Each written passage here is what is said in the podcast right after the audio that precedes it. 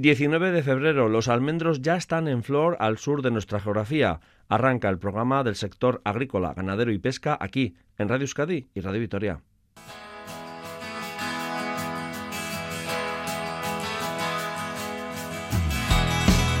La edad media de las gentes del sector pesquero es alta y es un caladero de empleo con muchas posibilidades, pero pocos jóvenes que apuestan por formarse en las tres escuelas náutico-pesqueras ponen su objetivo laboral en la pesca de bajura o altura.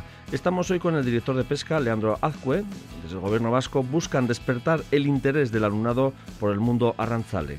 Cita con la red de semillas de Euskal Herria, que van a tomar parte en una jornada sobre la soberanía alimentaria en el municipio alavés de Cuartango el próximo sábado.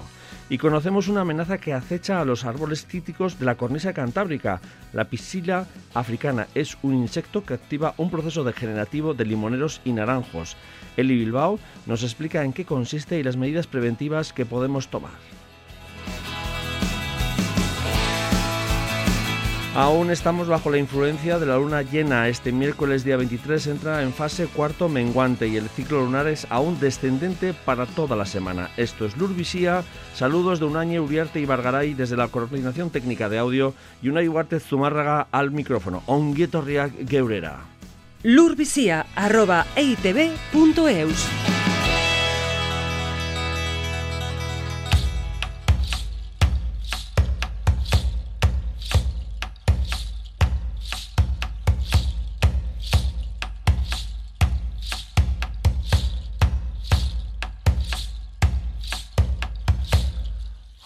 somebody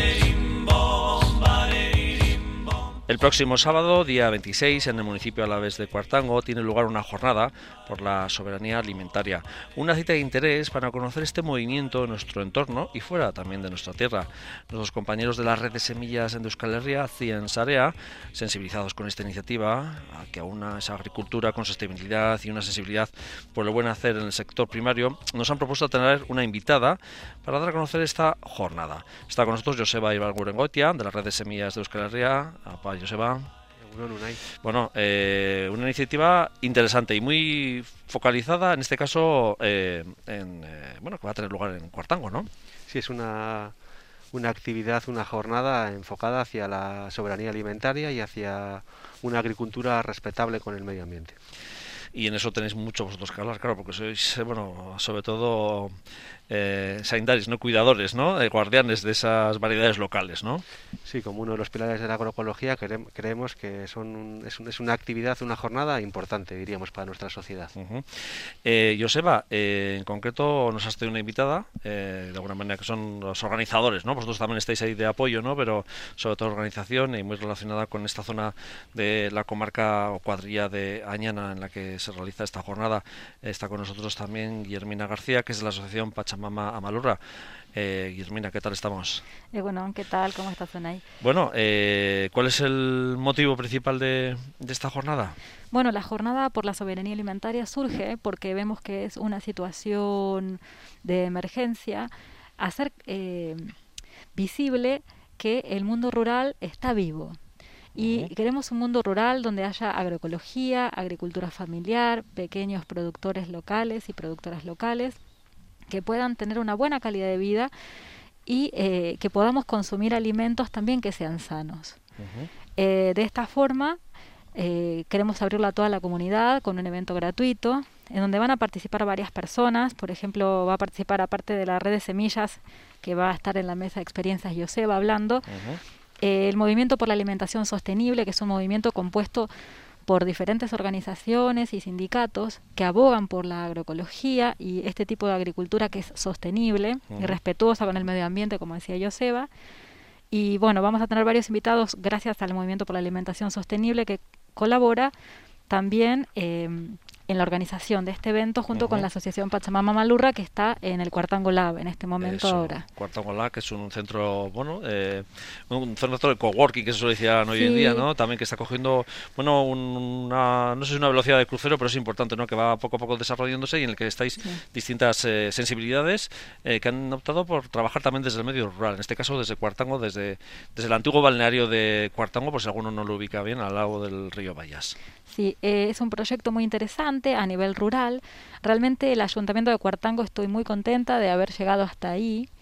Eh, está muy abierto en este, en este evento. Nos dieron eh, la apertura del Teatro Municipal de, de Cuartango, donde, se, va a realizar, donde se va a realizar el evento. Y también estamos participando en la plantación de los frutales antiguos que nos trae la red de semillas para poder generar a largo plazo un bosque comestible, público, de acceso público, eh, en donde se va a trabajar la agroforestería.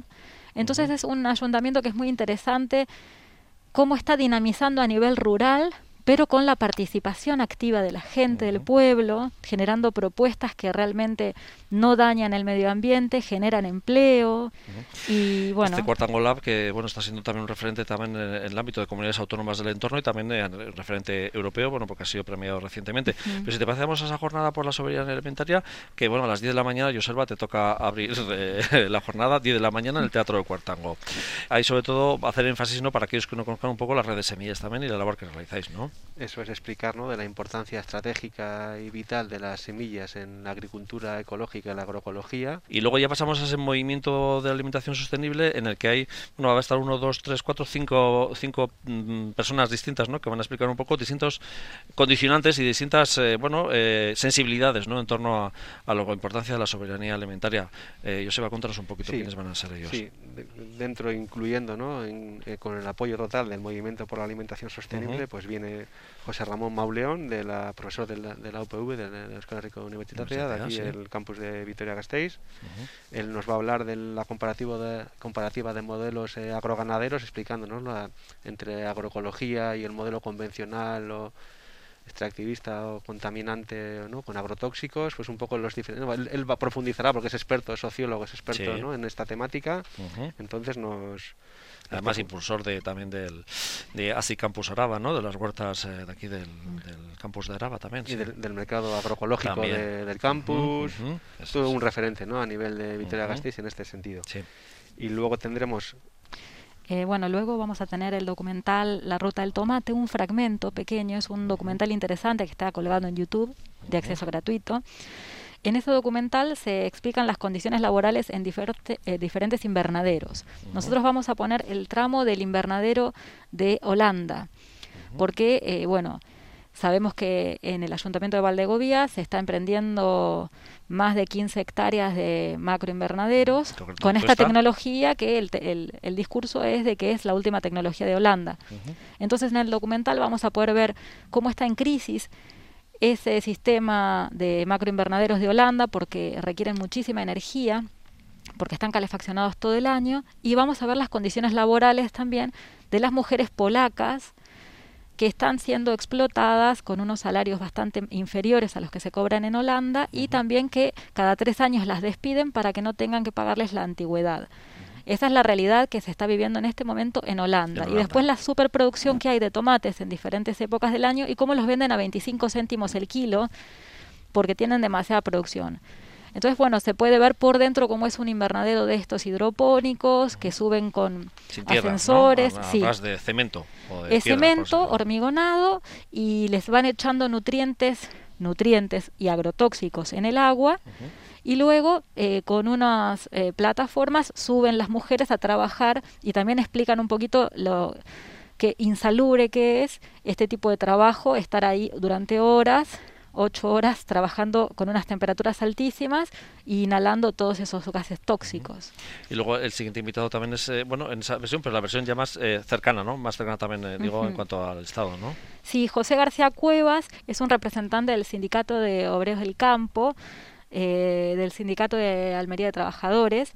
Y entonces él va a explicar un poquito cuáles son las condiciones laborales en los invernaderos de Almería. Y entonces él va a contar cuáles son las condiciones de los trabajadores de Almería. Para ver que la panacea que se muestra no sabemos bien cuáles serán las condiciones que traerán a Valdegovía. Así que bueno, un poquito para algo de realidad, un baño de realidad de, de estos macroinvernaderos. Y luego ya pasamos a, bueno, otra vez de nuevo a un poco a, algo importante, ¿no? Que es eh, poner en valor el, cultivo tradicional de toda la vida, ¿no? Eh, Joseba. Sí, María Dolores Raigón, que es una investigadora de la UPV, la Universidad Politécnica de Valencia, toda una referencia a nivel estatal, ha sido presidenta de la SAE, la Sociedad Española de Agricultura Ecológica, y que es un, ¿no? un claro exponente de la investigación de las desde el punto de vista técnico y científico de las bonanzas o de los beneficios de las variedades locales. Ha hecho unos estudios sobre las propiedades nutricionales de las variedades locales y la evolución de la disminución de los, de los nutrientes a lo largo de las variedades comerciales a lo largo de los últimos 40-50 años y es alarmante, ¿no? Pues en algunos elementos pues llega a menos de la mitad, o sea que muchas veces estamos con, con, mucho menos con alimentos de buena calidad estamos alimentándonos mucho más. Y rematamos un poco con, eh, bueno, con el autor de, del documental, ¿no? Digo, empezamos por el documental y terminamos con el documental, ¿no? De alguna manera. Sí, con uno de los coautores del, del documental La Ruta del Tomate, Olivier Chantry, que es agricultor ecológico y al mismo tiempo también es técnico de la Unión de Payesos, del Sindicato Agrario Mayoritario en Cataluña, y es un gran conocedor de, la situación agraria, sobre todo a nivel desde los puntos de vista legales y técnicos, y por lo tanto, pues él nos va a hablar de los riesgos de la producción de estos macroinvernaderos y estos nuevos modelos de la agricultura 4.0 que llaman. Y además, bueno, iba a decir rematamos, pero todavía hay más, pero bueno, vamos a rematar esta, este, este ciclo gordo, ¿no? Eh, con una experiencia que, que, bueno, que está funcionando muy bien en Orduña, ¿no? Cerquita de Cuartango, vamos a tiro de piedra. Sí, sí, sí. Eh, está en María José y más eh, ella trabaja en Ecoispe en Orduña y lograron... Es un referente, a nivel estatal porque María José logró, después de 10 años de trabajar con la participación activa de la gente de, la región, que los comedores eh, escolares y de la residencia mayores sean ecológicos y locales. Entonces eso también hay que remarcar, no solamente genera un beneficio para los propios niños o la gente mayor que come alimentos de calidad y nutritivos, estos alimentos son de la tierra, eh, locales, producidos por gente local, entonces también generan empleo, generan una red de empleo a los productores que viven en la región y abastecen de comida fresca y saludable a estos comedores. Tuvo que capacitarse a las propias cocineras y también a, los consumidores, a los niños y a la gente mayor para comer de temporada, a las cocineras para aprender a elaborar, porque antes se traían los menúes que se, eran congelados y calentados. Y calentarse. Y entonces hubo que preparar todo el sistema de nuevo digamos, reeducarnos y bueno, funciona perfectamente este proyecto. Que están implicados bueno, eh, también agricultores de, y ganaderos de, del Alto Nervión, de toda esa zona del Alto Sí, sí, por eso creemos que este es un proyecto fantástico para cerrar la mesa de experiencias que va a ser de 10 a 12 del mediodía, porque cerramos viendo que sí se puede, sí se puede generar un medio rural activo, un medio rural vivo, una verdadera dinamización rural. Que sea sostenible en el tiempo y ambientalmente y socialmente. Y María José nos va a explicar un poquito de que en el inconsciente colectivo se cree que comer saludable y ecológico es más caro. Y entonces va a hacer una comparativa también comentándonos que un menú que era industrial, que había que recalentar, tenía un precio muchísimo más alto que el menú local, porque claro, no hay que pagar el transporte, y que se cocina en el momento, que no está recocinado ni recalentado y que genera mano de obra local también, porque las cocineras son de la región. Y bueno, todo ese tipo de jornadas, pues siempre hay un momento de relax y de intercambiar de opiniones, ¿no? Igual primero asimilar, ¿no? Y recibir, ¿no? Y luego también está intercambiar.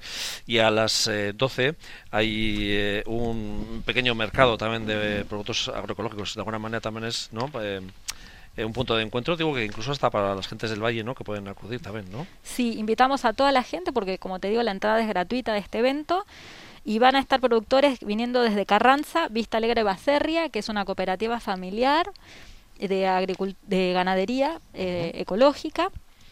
Producen leche, yogures, quesos. Eh, va a venir Tierra, Papel y Tijera de Salcedo, que es ahí en Áraba, muy cerquita de Miranda de Ebro, que también es un proyecto familiar eh, agroecológico. Va a venir Alfredo Alonso de Villambrosa, de Áraba, que también produce carne de potro, patatas, miel, que forma parte también del movimiento por la alimentación sostenible. Eh, va a venir Eco Tarrico, que es uno de los proyectos del Cuartango Lab, Suriñe. De conservas artesanas. Sí, es una cooperativa de transformación. Ellos, como hablábamos el otro día con Suriñe, generan ya la transformación, o sea, vamos a hacer un mercado de productores, pero ella está en el final, digamos, de la cadena, que es la que transforma los excedentes de todos estos productores locales, como tierra, papel y tijera, también está la rateco, la red de semillas, todos los excedentes que le llevan, ella los transforma en conservas, salsas de tomate, cremas de calabaza. Después va a venir también la sidrería de Cuartango, va a tener un puesto que tienen zumos y sidras de variedades locales de manzanas de Áraba, tologorri mermeladas, que producen sus frutas y de sus propias frutas producen mermeladas y zumos que combinan, son muy novedosos porque combinan, por ejemplo, la manzana con el sauco, y bueno, va a estar interesante. Con variedades además y variedades también muchas algunas antiguas que se habían casi olvidado. Sí, va a ser interesante conocer que hay gente con proyectos pequeños, familiares, ecológicos en la zona y eh, bueno, la idea es poder hacer un show cooking que estamos ah. hablando ahora con el catering Tecomo, que es el único que tiene la certificación ecológica en Áraba, para que puedan hacer en el momento ahí eh, la comida con las cosas que dan los productores, ¿no? Eh, para que la gente vaya conociendo y degustando también en manos de, los expertos cocineros de, Iker de Tecomo para ver cómo se puede transformar ese producto y llegar a la mesa y que no es tan complicado acercarse, comprar al productor local, eh, materia prima de calidad y ecológica y rematáis con esa plantación que comentabas un poco al principio, ¿no? Eh, de, la intervención, ¿no? De esa plantación de frutales antiguos, ¿no? Sí, la red de semillas viene haciendo un trabajo fantástico. Tienen más de 400 variedades de semillas tradicionales vascas. ¿Qué quiere decir? Semillas que tienen más de 30 años de antigüedad y entonces están adaptadas al clima y tienen todo un conocimiento campesino asociado. Y aparte también tienen más de mil y pico de, de árboles frutales que han recogido han injertado y han repartido para que sigan vivos esos frutales y entonces en Cuartango se van a plantar, se va a hacer un bosque comestible a largo plazo donde se combinarán cereales con, con frutales, con aromáticas que es agroforestería, que es muy interesante el proyecto. Guillermina García de la Asociación Pachamama Malurra, muchas gracias. Muchas gracias, Y hasta la siguiente que habrá más veces. Y Joseba Ibargurengoitia, compañero de la red de semillas de Euskal Herria, Ciensarea. Muchas gracias y ya hay más agenda, ¿no? Sí, eso es, es interminable, ya sabes. Bien, pues eh, en otra próxima cita estaremos contigo, si te parece. Agur. Agur. En Radio Euskadi y Radio Vitoria, Lur Visía, el campo en tu casa.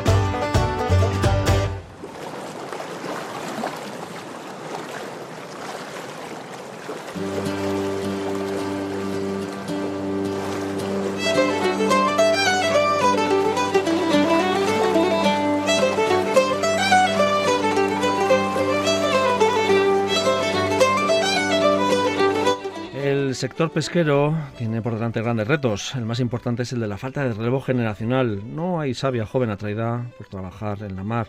El mundo de la pesca cuenta con 183 embarcaciones en nuestra tierra dedicadas a la navegación oceánica, de altura, de bajura, litoral y artesanal, y en el que trabajan más eh, de medio millar de profesionales titulados. El eh, gobierno vasco apuesta por impulsar el sector desde la formación, porque considera que es un sector con una alta capacidad de generar empleo y de calidad. El Departamento de Desarrollo Económico, Sostenibilidad y Medio Ambiente ha organizado recientemente una jornada mm, sobre la formación, factor clave del relevo generacional del sector pesquero de Euskadi, para analizar ese presente y el futuro de la pesca. Está con nosotros Leandro Azcue, director de Pesca y Acuicultura del Gobierno Vasco. Egunon, Leandro. Bueno, el sector primario en general eh, es el gran reto, ¿no? El de la edad. No sé cuál es la media de edad del sector pesquero en concreto, nosotros, que es muy amplio también, pero bueno.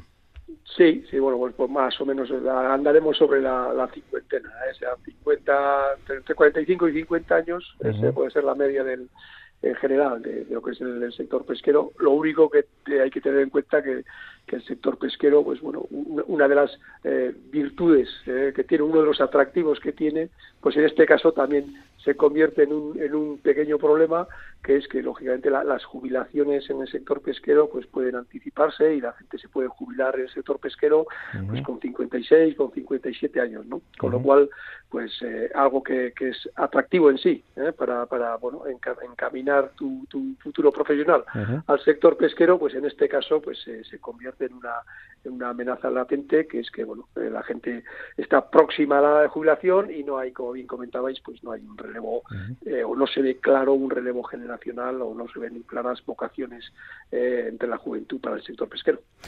No es atrayente mm, ni incluso mm, desde el punto de vista de la formación digo no sé la gente joven o no lo ve o no lo contempla o no o, bueno también igual tenemos arrastramos no en esa en esa red arrastramos bueno ideas de otra etapa que hoy en día también ya están superadas, digo, porque está también el sector cada vez más mecanizado y las situaciones son distintas, ¿no? No sé. Así es, sí, sí, tienes, tienes, toda la razón. La, verdad es que las escuelas, lo que es la escuela, las escuelas náutico-pesqueras, ¿eh? las tres escuelas que tenemos, tanto en Bermeo, en Ondarroa como en, Pasaya, ¿eh? los ciclos de, grado medio y grado y grado superior, ¿eh? tanto de, de, puente, eh, o sea, tanto de lo que es el manejo y, la guía de los barcos como, como de máquinas, los, mecánicos que se encargan un poco del, de que las máquinas, de que los motores estén en, en buen estado, eh, están llenos. Es decir, eh, tenemos a casi 20, 25 alumnos por, por ciclo y, digamos, en ese sentido, no es que haya una escasez de, jóvenes que, que, que, sí, que optan a, a digamos, a formarse en titulaciones eh, eh, náutico-pesqueras. Lo que sí encontrábamos, eh, y por eso pusimos en marcha una serie de, proyectos, que es los que, los que dimos luz un poco y los que expusimos el viernes pasado, sí nos encontrábamos con que muchos de esos jóvenes, porque las enseñanzas náutico-pesqueras, la pesca es una de las posibles salidas laborales o, que tiene, pues sí optaban por otro tipo de, salidas, como podían ser, pues bueno, el dedicarse a, navegar en, ferries o, o en charters para llevar eh, más, más enfocados a la, al, tema del, del, de charters para turistas, eh, la pesca de recreo, etcétera. ¿no? Más aeronáutico marítimo, ¿no? Por así decirlo, Efectivamente, más aeronáutico marítimo, claro, con la, la, modificación que hubo en su momento de las enseñanzas náutico-pesqueras, ya no se centran exclusivamente en el mundo de la pesca, sino que abren el abanico de posibilidades salidas, de posibles salidas eh, profesionales a todo el ámbito de la náutica. Entonces, pues ahí, pues bueno, pues desde marina mercante hasta la que puede ser pesca de recreo, charters, etcétera, ¿no? Entonces, bueno, sí que sí que observábamos eso, que efectivamente las escuelas, a pesar de que bueno el número de alumnos eh, pues no era pequeño las escuelas sí que eran muy pocos los que al final encaminaban o, veían en la pesca parte de su futuro profesional. Eh, curioso, porque además, eh, bueno, siempre nos quedamos con el sector pesquero con, con ese ámbito de, lo que es la bajura y, lo, y, la altura, ¿no? Pero, eh, claro, hay otras opciones mucho más amplias a las que parece ser que los jóvenes optan, pero sí es verdad que la formación es importante y, es una vía, es un punto, un aspecto, un sector en el que, hay trabajo, el que hay futuro, porque, vamos, hay que relevar a un, a un montón de gente que en 10, menos de 10 años, 15 años, pues pues ya no va a estar ¿no? en el sector. Así es, así es, y lógicamente la, la formación es uno, de los pilares eh, para que bueno pues esos nuevos titulados, la gente que va a, hacer el relevo de los que eh, en, breves fechas se vayan a jubilar, pues tiene que ser gente lógicamente bien, formada, eh, que lo están, eh, porque los, digamos que el nivel de nuestros centros académicos es, es, importante y lo que les faltaba de alguna manera era ese contacto con el sector, con la realidad de la pesca hoy en día, como bien apuntabas en la, pregunta anterior, nada tiene que ver lo que son los barcos de hoy en día con los barcos de hace 20 y 30 años, están mucho más mecanizados, la tecnología ha entrado en los barcos de una manera importante, tanto en lo que son las propias condiciones laborales como en lo que son las, las comunicaciones, es decir, hoy en día hay eh, estas permanentemente comunicado 24 horas, 7 días a la semana, 365 días al año con, con casa, vía comunicación vía satélite, es posible mantener una conversación de WhatsApp, una videoconferencia con tu familia, con tus amigos, aunque estés en la mitad del océano, lo cual, bueno, pues todo ese tipo de, tecnología, todos estos adelantos, de alguna manera, pues hacen que la vida hoy en día a bordo de los barcos sea mucho más cómoda y que las condiciones no tengan nada que ver a, la, de, a la de hace 20 años. De ahí ese programa Itxasoratun, ¿no? De, de, también de estancias formativas, ¿no? En eh, prácticas reales, ¿no? Eh, para ellos y, ah, para tener ese contacto, ¿no? Así es, fundamentalmente para dar a conocer eh, a estos chavales que empezaban en las, que empiezan en la escuela a cursar sus ciclos de grado medio y grado superior, que son ciclos de una duración de dos años. con el programa Ichasoratu lo que pretendemos es que en el verano, eh, que va de, del primer año al segundo año, eh, de su ciclo formativo, en ese verano, pues en lugar de estar, pues bueno, pues eh, dos meses en la playa o en el monte o de vacaciones, pues aprovechen y prueben, eh, que es lo que a nosotros nos interesaba, prueben la experiencia de la pesca. y entonces permitimos o, permitimos, facilitamos, mejor dicho, el, embarque de, aquellos chavales que quieran de manera voluntaria en barcos de pesca pues durante un mes. entonces, sí, a, cambio de, de, ese embarque voluntario les, les primamos con una pequeña cantidad de dinero que siempre, que siempre les, que siempre les viene bien, lógicamente, y así además de, esa pequeña cantidad de dinero, aprovechan y tienen una experiencia práctica en un barco de pesca en plena costera de, de, Bonitos en, verano y la verdad es que la experiencia de estos últimos seis años con casi con más de 60 chavales eh, embarcados posteriormente hacemos una una sesión de trabajo eh, una vez que llegan a llegan a puerto y la experiencia en todos los casos la verdad es que la experiencia es, eh, es fabulosa eh, tanto desde un punto de vista de, del aprendizaje como una experiencia vital eh, de compartir, digamos, la, la, convivencia durante casi un mes con otras 14 o 15 personas en un barco de pesca. ¿no? En todos los casos es, es, positiva. Y la respuesta de ellos, me refiero, a la hora de apuntarse, de inscribirse, ¿eh? antes de pasar con ese contacto con, con los buques, es, vamos, se llenan las plazas, me refiero. Sí, sí, sí, sí. De hecho, muchas veces nos encontramos con dificultades para encontrar barcos, eh, para, para que, que sean, eh, digamos, voluntarios para llevar, eh, para llevar a los chavales. Los barcos de pesca están, de alguna manera, tienen una habilitación determinada, pues, pues tienen sitio pues para 15 hombres, pues para, para 15 tripulantes, para 15 tripulantes. No pueden llevar más porque, digamos, a efectos de seguridad, pues están eh, de alguna manera limitados o están condicionados, ¿no? Entonces, eh, no muchas veces nos encontramos con problemas, como no con problemas, sino con dificultades a la hora de, de poder buscar barcos voluntarios para, para digamos, acoger eh, al número de chavales que lo, que lo solicitan. Entonces, vamos turnando un poco a los chavales para que la idea es que todo el mundo, todo, todo aquel chaval que se apunte tenga por lo menos una experiencia, si no es de un mes, sí por lo menos de 15 días, tenga una experiencia de pesca, eh, digamos, en vivo y, real.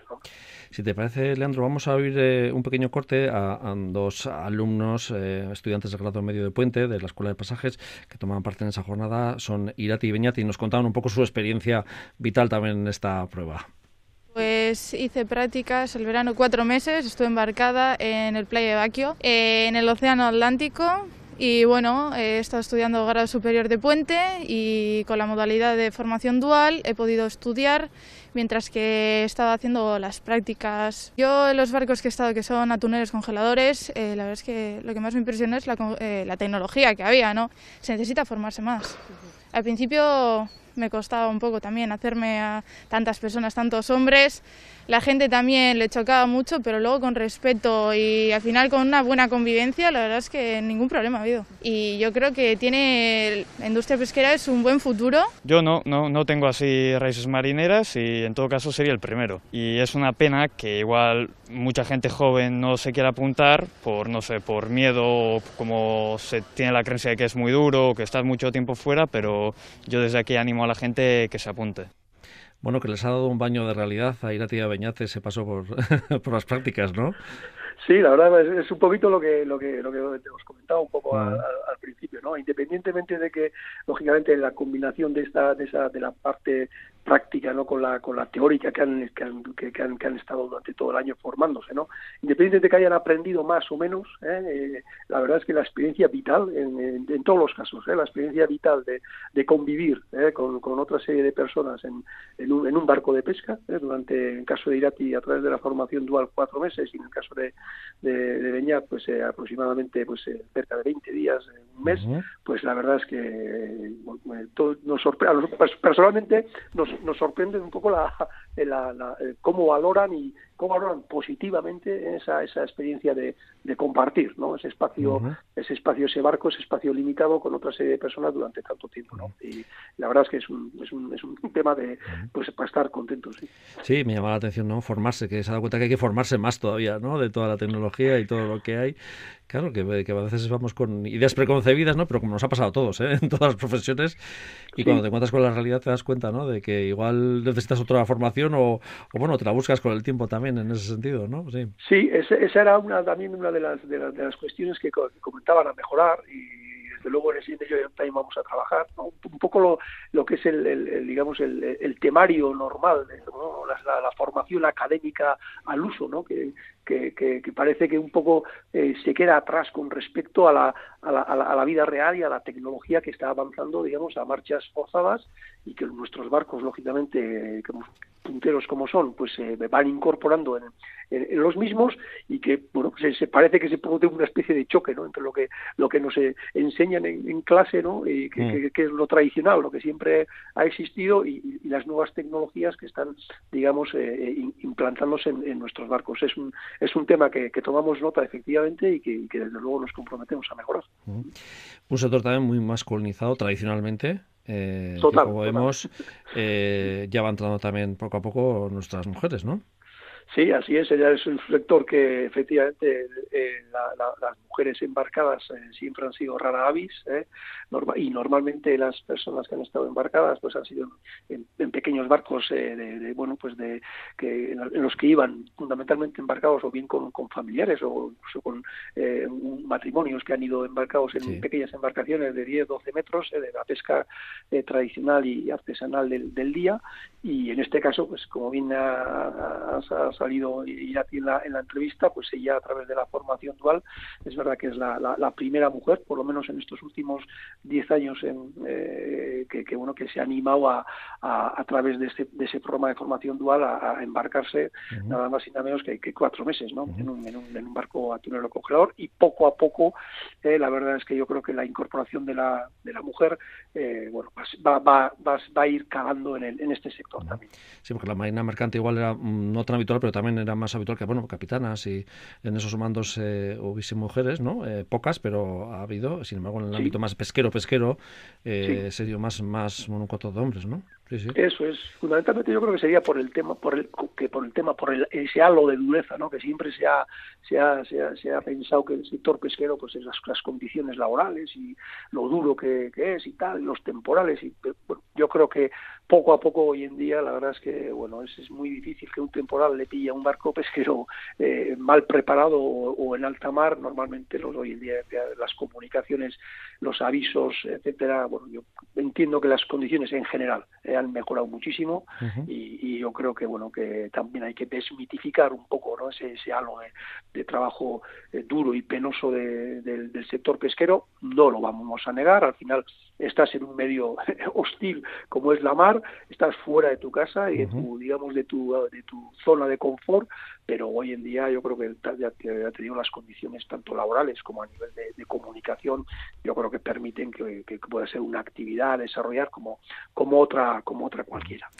El ámbito más duro tal vez sea la bajura, me refiero mm, para eh, que nuevas eh, mm, gente joven se incorpore al sector de la bajura, digo, porque es un sector que también está bastante más más, eh, más complicado, ¿no? Sí, eh, la bajura lo que tiene fundamentalmente son eh, los, los barcos que existen son, digamos, y allá son barcos de bueno de una cierta de una cierta edad y donde adaptaciones dentro de los barcos en busca de una mejora en lo que es el confort, la comodidad de los de los de los arranzales pues, y de las arranzales, pues la verdad es que es, complicado, ¿no? Esos barcos son los que son y, probablemente es, una modificación pues sea sea imposible de, realizar. ¿eh? Pero bueno, esos barcos también en, en la medida de sus posibilidades eh, han incorporado tecnología sobre todo, eh, intentando mejorar las comunicaciones eh, mar-tierra para, bueno, por lo menos esa brecha que antes existía de que, bueno, pues cuando salías a pescar, salías y no sabías cuándo ibas a volver y había un periodo de incomunicación con familia y amigos, hoy en día por lo menos, bueno, eso se, bueno, yo creo que está bastante, se ha conseguido superar y hoy en día, pues, bueno, la comunicación, como, como os comentaba, es bastante fluida y permanente y, eso facilita, facilita sin duda, pues bueno, que ese tiempo que se está fuera de casa, pues se pase lo más rápido pues, posible. ¿no? Bueno, este verano llegarán unas nuevas prácticas eh, y una nueva gente joven y gente que se matriculará en una de las tres eh, bueno, eh, centros que marítimos que hay en, nuestra geografía. Y, lo que me alegra es que, bueno, hablamos con Leandro Azco, no fuera ya además de las cuotas y de todo lo demás, porque dentro de poco de las costeras, ¿no? Así es, así es, siempre estamos hablando Y ya hablaremos de eso, pues hoy hay que hablar un poco también del relevo generacional, que es muy importante, y aparte de, la situación de la biomasa y, lo demás, que suele ser más habitualmente eh, nuestro contacto con Leandro Azco, eh, director de Pesca y Acuicultura del Gobierno Vasco. Es que ricasco, Leandro. Es que ricasco y es arte. Y ahora recogemos otros asuntos relacionados con nuestro sector primario que ha recopilado nuestra compañera Alejandra Eguiluz. Araba destinará 3.200.000 euros a la modernización de explotaciones agrarias y ganaderas en 2022. El año pasado, 150 explotaciones agroganaderas llevaron a cabo 299 inversiones con esta línea de ayuda que este año amplía su dotación. Ramiro González, diputado general de Álava. Se puede invertir en la mecanización de las explotaciones, en la adquisición de maquinaria, se puede invertir en instalaciones de riego, se puede invertir en la mejora del almacenamiento de la cosecha, se puede invertir en la reestructuración y en la construcción de edificios por la cría del ganado, en el ahorro energético, en la reducción de emisiones o en la mejora del manejo de los animales. Por lo tanto, 3.200.000 euros, 700.000 más que el año pasado. Además, la Diputación Alavesa ha activado las ayudas para la creación de empresas por jóvenes agricultores, subvención que cuenta con una partida económica de 1.550.000 euros para este año. En 2021 fueron 20 los jóvenes que se incorporaron al primer sector alavés. Los sindicatos UAGN, IN y también la Unión de Cooperativas Agroalimentarias de Navarra convocan un paro para el próximo 3 de marzo para pedir a la Administración Pública que haga cumplir la ley de la cadena alimentaria. Manifestación bajo el lema Juntos por el Campo y que se desarrollará en Pamplona el primer jueves del mes de marzo. Nafarroa destina 1.500.000 euros en ayudas a las cooperativas agrarias para la adquisición de maquinarias y equipamiento agrícola. Las CUMAS o cooperativas de utilización de maquinaria agrícola pueden solicitar esta línea de subvención hasta el próximo 3 de marzo. Guipúzcoa aprueba una línea de ayudas para reforzar el sector primario por un valor de 4,4 millones de euros, una subvención dirigida a la compensación en zonas de montaña, ayudas agroalimentarias y climáticas y ayudas a la promoción de la agricultura ecológica. UANG ha organizado una serie de jornadas sobre la nueva PAC, sesiones informativas que comenzaron este pasado martes en Elizondo y que los próximos días tendrán lugar en otras nueve localidades de Navarra. Este lunes, día 21, será en Ribaforada, el martes en Ezcaroz a la balanza una ayuda de 250.000 euros para la conservación del viñedo viejo de Río Jalavesa. El objetivo es favorecer el mantenimiento de este tipo de viñedos como componentes básicos del paisaje tradicional. El importe máximo de la ayuda por explotación agraria será de 4.000 euros. Navarra destina 2 millones para las inversiones de equipamiento de riego en explotaciones agrarias de la zona de actuación del Canal de Navarra. Las ayudas tendrán la forma de subvención directa de capital y el plazo de presentación de solicitudes finaliza el próximo 1 de abril. Jornadas prácticas de poda del olivo en Río Jalavesa. Así, en colaboración con la Asociación para la Promoción del Olivo y el Aceite de Río Jalavesa, ha organizado cuatro sesiones prácticas que arrancan hoy en Moreda. Este curso tendrá cuatro horas de duración. Las próximas citas son el 26 de febrero en Lanchiego, el 5 de marzo en El Ciego y el 26 del mismo mes en Samaniego. Oleada de robos de aspersores de riego en los municipios navarros de Artajona, La Raga y Mendigorría. Según los agricultores de la zona, en el último año se han robado más de 3.000 en cerca de una veintena de robos. Roberto Zabaleta y Joaquín Iriarte, agricultores afectados de Artajona. No es que vengan a buscar el aspersor, es que encima te doblan todas las cañas donde va sujeto el aspersor, con lo cual nos hacen fugas. Nos hemos dado cuenta de que si se le rompía algún aspersor, lo dejaban en el suelo. Eh, creemos que esto ya no es tema de vender latón ni chatarra. El modus operandi ha sido simplemente quitarlos y vender en el mercado de segunda mano. Hombre, pues una impotencia terrible, ¿no? Y sobre todo injusticia y desprotección. Lurvisía, en Radio Euskadi y Radio Vitoria, Sembramos Futuro.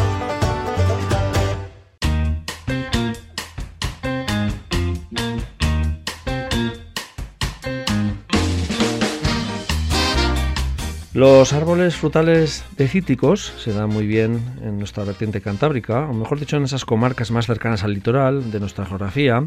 La presencia de limoneros y naranjos en la parte delantera del caserío o en esas zonas guarecidas son hoy en día un clásico que se ha trasladado también a las viviendas que disponen de un terreno. Son frutales que no todos los años, pero aportan su pequeña cosecha eh, para la familia que los cuida.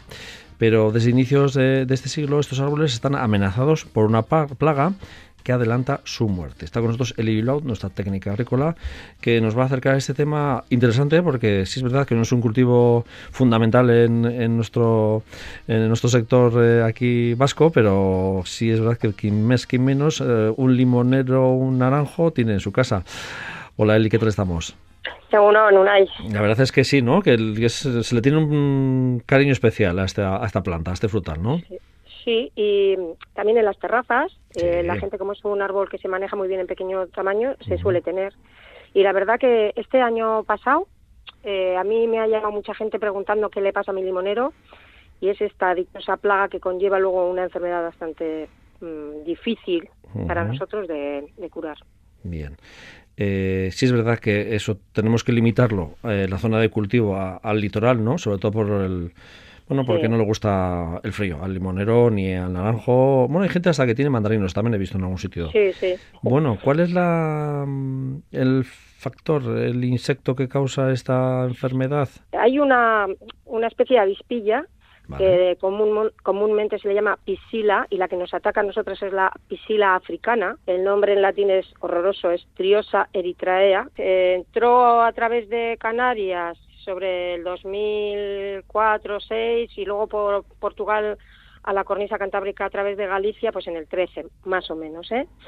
Y mm, esta, esta plaga eh, lo que hace es dejar sus huevos que se convierten en ninfas, que son como una, lo digo para que la gente lo detecte, en la parte de detrás de la hoja, en el embés, que son como si fuesen pequeñ, parecidas a la cochinilla, como pequeñas lapitas. Y eh, se alimentan tanto en el estadio de ninfa como de adulta de la savia del limonero. Vale. O sea, que va directamente la savia, lo que es, por decir así, es la sangre del, del, árbol, claro. Eso es. Y al picar, para succionar su alimento, la savia, primero introducen una toxina y luego dejan una microherida por la que entra una, una bacteria, también muy puñetera, que se llama Candidatus liberibacter, pero esta lo que hace es provocar una enfermedad, que sus siglas serían HDL, que es la que está generando muchísimo problema en los grandes cultivares, ¿eh? más en la zona de Galicia, Cantabria, aquí ya está llegando, bueno, aquí es que tenemos más anecdóticamente los limoneros en nuestras tierras. Sí, no es un elemento de, bueno, del que viva la gente habitualmente, vamos, simplemente los tienen mm. muchas veces para consumo, para casa, ¿no? Eh, suele ser o para dárselos al vecino o al, un decorativo. Eso, eso, mm. decorativo. Pero es verdad que se le tiene mucho aprecio y mucho cariño de, toda la vida, además, ¿eh? al cítrico. Esta enfermedad te va a a, cortar muchísimo su plazo de vida, su, su vida, y encima eh, va a tener, la vas a ver que se va deshojando, que no crece bien, los brotes nuevos se quedan pequeños. Eh, los limoneros también presentan solo una zona madura, que suele ser donde reciben la mayor insolación, y luego si la partes por la mitad el fruto, si lo abres, ves que el nervio está como, no está simétrico, no va por el centro. Y las pepitas desorganizadas dentro de la pulpa, de color muy oscuro, y además no, no, germinarían nunca, están muertas. Y poco a poco, pues eso, eh, veríamos manchas amarillas, irregulares, no sabemos si tiene alguna falta, alguna carencia de nutrientes, nos despista mucho la enfermedad. Mm, manchas, dices, en la hoja, ¿no? Sí, como falta de col como Mm, amarillea eh, de formas asimétricas. Al principio, pues puedes pensar, nah, pues le faltará hierro o calcio, o quizás magnesio, no, no sabes muy bien. Es el conjunto de todo ello lo que te va dando pistas de que tiene esta enfermedad. Pero sobre todo nosotros, a título personal, lo que tenemos que vigilar es a la piscila. Vamos a ver, que es la, la que provoca que entre esta bacteria. O sea, el insecto, ¿no? Lo que es la piscila africana. Exactamente. Vale. Eh, y, cómo, ¿Y qué pistas nos dan para, dice, para detectarla, vamos? Pues mira, da bastantes pistas porque mucha gente que tenga limonero se va a dar cuenta de lo que le hablo. De repente las hojas están como llenas de bultitos o como hendiduras que se que en el en, el envés que se abultan en el haz, ¿eh? como verruguitas huecas, vamos a decir. Vale. Todas, todas, todas, todas. Eh, la zona, si le da la vuelta a la hoja, en el embés, verá dónde está toda la puesta, todas las ninfas de esta avispa y se ahuecan porque están succionando y la hoja se va como, como ahuecando, como generando unas verruguitas huecas. Entonces, nosotros lo que tenemos que hacer es intentar que llegue la menor avispa a nuestro limonero para que las puestas sean menores y cuando ya no hay remedio y vemos que ya ha hecho la puesta de huevos, que ya vemos esta infección, ahí es donde tenemos que atacar. Vale. Porque hay un gran problema que aquí no tiene enemigos naturales. Esto de la lucha biológica, la fauna auxiliar, no tiene. Están probando con alguna suelta de algún insecto que es parasitoide y tal, pero que tienen que tener cuidado, porque igual soltamos uno y este que soltamos luego nos genera un problema con nuestra propia fauna auxiliar. Entonces esto va muy lento. Vale. Eh, claro, de una vez que no detectamos esos bultos que nos estás comentando, esas verruguitas, eh, lo mejor que es cortar la hoja. Pues eh, lo que deberíamos hacer desde un punto de vista ecológico y, como de andar con, por casa. Si, si lo pillamos a tiempo, donde vemos cortar y quemar, pero sin moverlo mucho por si estás en una finca, nada de lo pongo en la carretilla, los recortes, me los llevo fuera, no, casi in situ, para no movilizar el... Quemar los, los, las hojas o la rama que, esté afectada, ¿no? Sí, los, los brotecitos, normalmente se van a la parte más tierna, entonces los brotecitos, las hojas, las retiramos. Vale. Y después le damos una, un lavado pulverizado con jabón potásico, bien, bien, bien, bien, para que podamos, eh, alguna que caiga, que se suelte, pasa lo mismo un poco como con la cochinilla. Y luego, te estoy hablando siempre desde un punto de vista eh, ecológico, empezaríamos, sí.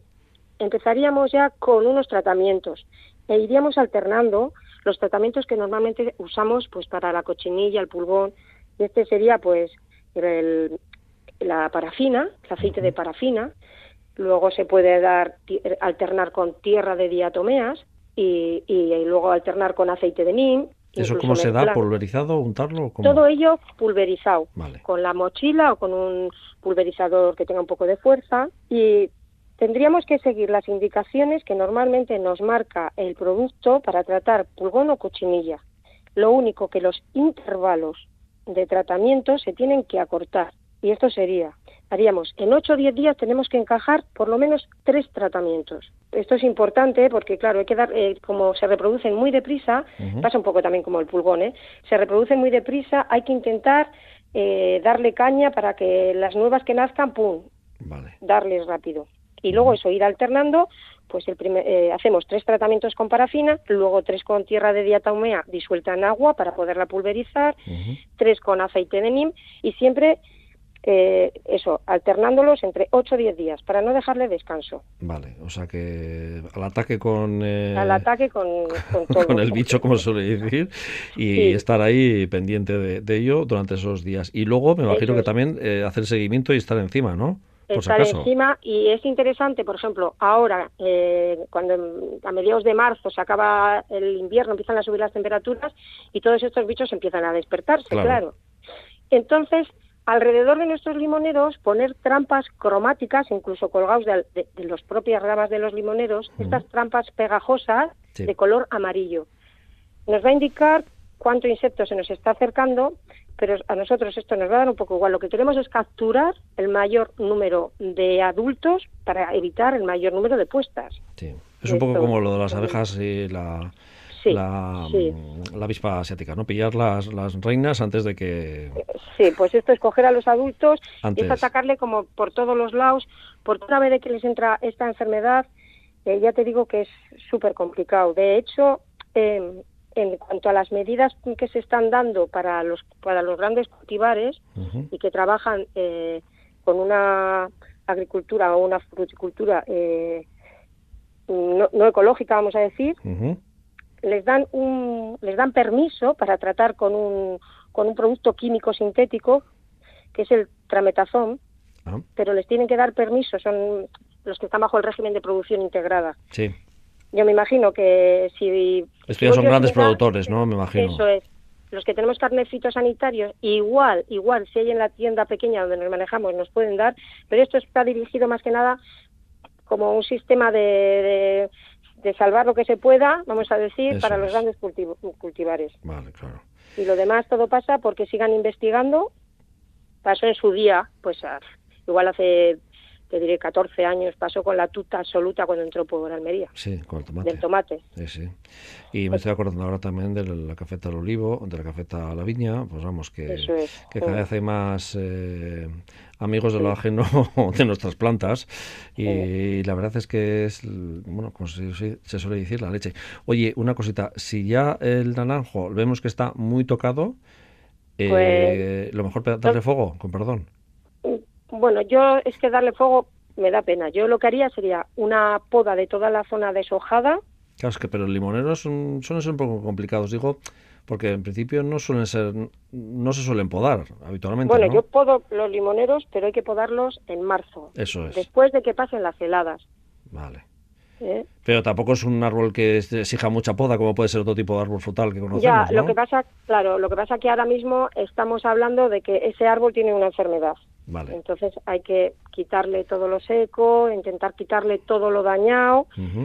yo, le, yo le haría sobre todo el alcorque, esto en todos los árboles, el alcorque, el pocillo bien limpio de hierbas, porque ahí si no se quedan los huevos invernando. Y darle un buen embadurnado para ayudarle, pues con el embadurnado de arcilla, creo que hemos hablado alguna vez, con, con arcilla, estiércoles, para todo lo que sea es como a una persona cuando está enferma, todo lo que sea ayudarle y luego darle los ecológicos que no le van a hacer daño. Claro, yo había pensado darle fuego, digo, para que no se propague más, no por otra cosa. ¿eh?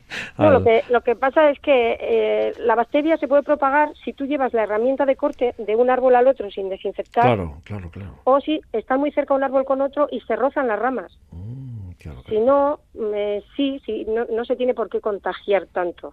si tuviésemos un cultivar entero, sí habría que llamar a los servicios de sanidad vegetal para que vengan a indicarnos qué hacer. Pero con un árbol en casa o así, o en principio no. Bueno, entonces lo importante es si la situación está un poco ya eh, que el árbol está bastante tocado, hacerle una buena poda eh, y inmediatamente eh, si podemos darle fuego en cerquita le damos fuego al, a los restos sobrantes, al material esa desechable.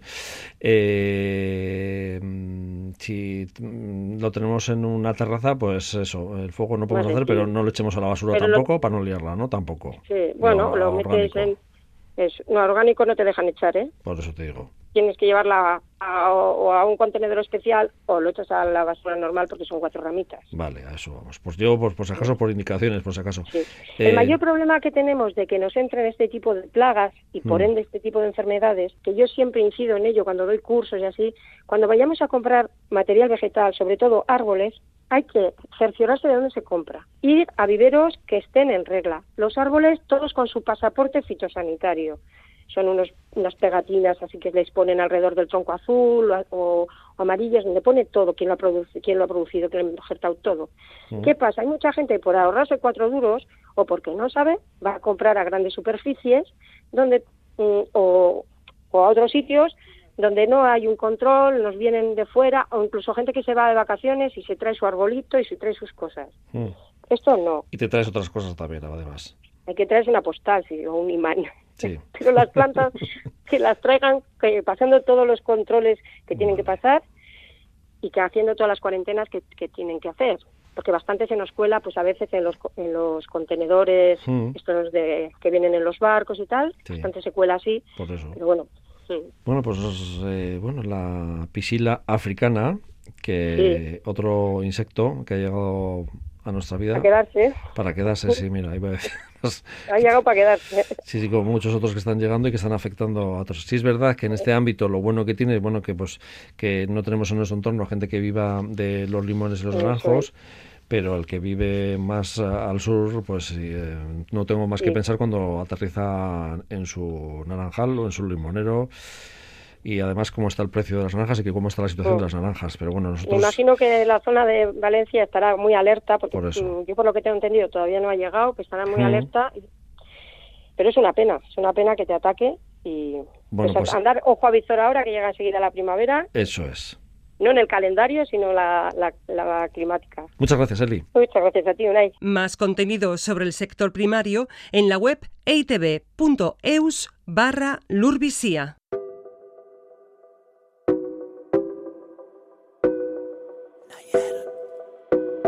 Y hasta aquí lur bizia, gaur sortzi nekazal munduko gora beren berri emoteko hemen izango gaituzue.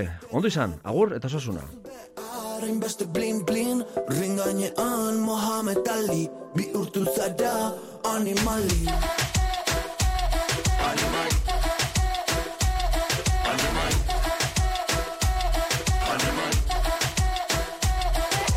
Senta la bestia del bosc, l'eco viu de la muntanya, núvols grisos planol fosc, pluja suau banya la llenya, mossega i talla com una destral, brama la vida, ferida d'animal, l'ambició diluïda, mira per la manada, mata i mana la mirada, que és fèrtil si és forta la corfa, lliure si té forta l'arrel, Polinitzen flors, cadells i llavors, descansen els morts als seus peus, de raça borda, de gossa sorda, de mar i cel, de terra i aigua, de fam i fel.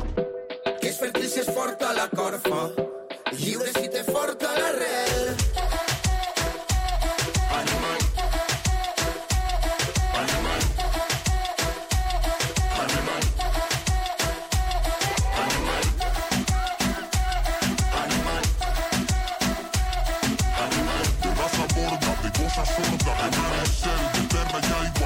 Sustraizendoak ipurdi gogorra Praka estuak ron Coca-Cola Bosta sola zute mola. Lista luzea eta ponte a la cola. Aldeko mutzean denak zoro bilakatzen Regeto jaren iritzia. Hasi ginen aldatzen Du platazo bizko raiuetan sonatzen. Tentuz kuadrilla osoa batzen danen. Gaurko ergana idet, baina zurekin ez Por culo hartzea juzaite zarren, ey. Gaur zerre kalimotxo Ja sam bobo kaj me koma to da čaču Barne me ti sti, jak te radi Veš tu su be arën, besh të blin blin Ringa Mohamed Ali Një urtur sada, animali Animali.